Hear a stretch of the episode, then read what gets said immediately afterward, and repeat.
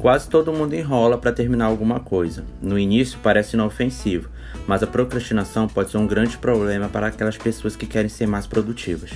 Procrastinar significa adiar o término ou início de alguma coisa. Apesar de saber que não é a melhor decisão, é, ela tende a piorar ao longo prazo, porém ela é evitativa. Um dos principais fatores a levar uma pessoa a procrastinar é o quão é desagradável fazer aquela atividade. Outro fator também bem interessante, o quão distante está o benefício de você fazer aquela atividade, ou seja, quanto mais distante, maior a procrastinação.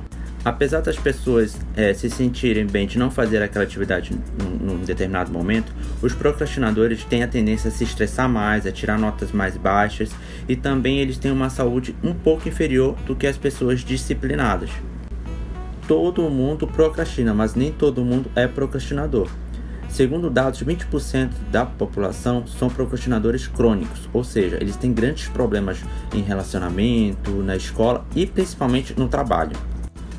Então, você que procrastina e aqui vai algumas dicas que podem talvez te ajudar. A primeira, tire da sua cabeça a ideia de que você precisa estar com vontade de fazer algo para fazer algo. Nem todo o tempo a gente está se sentindo bem. Porém, a gente tem que começar a observar atividades que têm que ser feitas. Então, a minha dica é: dê menos importância aos seus sentimentos e comece a fazer algumas atividades separadamente. Assim você vai ver a diferença a longo prazo. Então, eu sei que não vai ser tão agradável como assistir uma série, o Netflix, até mesmo o Big Brother, que talvez você goste. Mas você vai ver a, a diferença ao longo prazo. E outra coisa, se a atividade for muito grande, divida e comece a fazer a, com pequenos passos. Então, após você divide essa tarefa que é grandiosa, comece pelas coisas mais simples até chegar às coisas mais grandiosas. Outra coisa é o ambiente.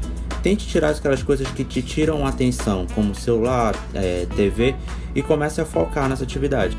Mesmo com tudo isso, você sente que não, não consegue fazer as atividades, você sente que está muito pesado, que a procrastinação é algo crônico, eu recomendo, número um, você procurar um especialista, uma pessoa que possa te ajudar a resolver isso.